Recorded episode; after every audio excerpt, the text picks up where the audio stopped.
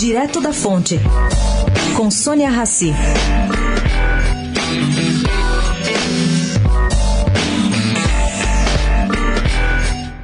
Carlos da Costa, homem de confiança de Paulo Guedes e provável secretário da Indústria e Comércio, debateu ontem, em almoço fechado em São Paulo, com 23 empresários, todos convidados por Emerson Capaz. A pauta foi como é que vai funcionar a nova estrutura do governo federal sem o Ministério da Indústria e Comércio. Bom, propostas de redução de carga tributária em sintonia com a aceleração de abertura comercial, eliminação de burocracia, ganhos de produtividade em estados que nunca deveriam ter entrado soaram como música aos ouvidos dos presentes.